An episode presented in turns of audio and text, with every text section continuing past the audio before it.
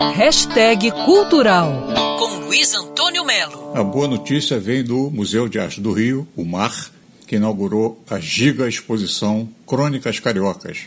São quase 600 obras com pinturas, fotografias, vídeos, objetos e instalações que ocupam três galerias do museu.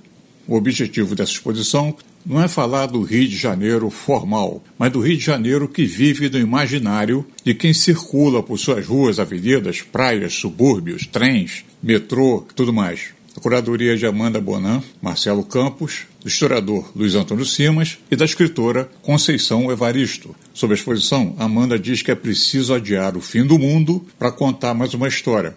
E as histórias que essa exposição está contando lá no mar no Museu de Arte do Rio, merecem muito ser ouvidas, através das peças de Guinhar, de Cavalcante, Segal, Lúcia Laguna e Laerte. Também estão lá os consagrados Mestre Didi e Arthur Bispo do Rosário.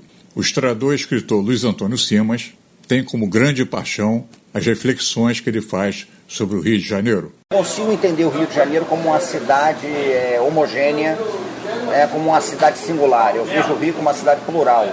Eu acho que são cidades que convivem para formar uma cidade. Não adianta também a gente embarcar no mito do carioca cordial, né, de que ser suburbano é bacana, é legal, porque o Rio é essa cidade. Esses mitos do carioca, do carioquismo, me incomodam muito. Tanto o mito do carioca litorâneo como o mito do carioca suburbano maneiro, descolado e etc e tal. Crônicas Cariocas, grande exposição no Museu de Arte do Rio, o MAR, que fica na Praça Mauá.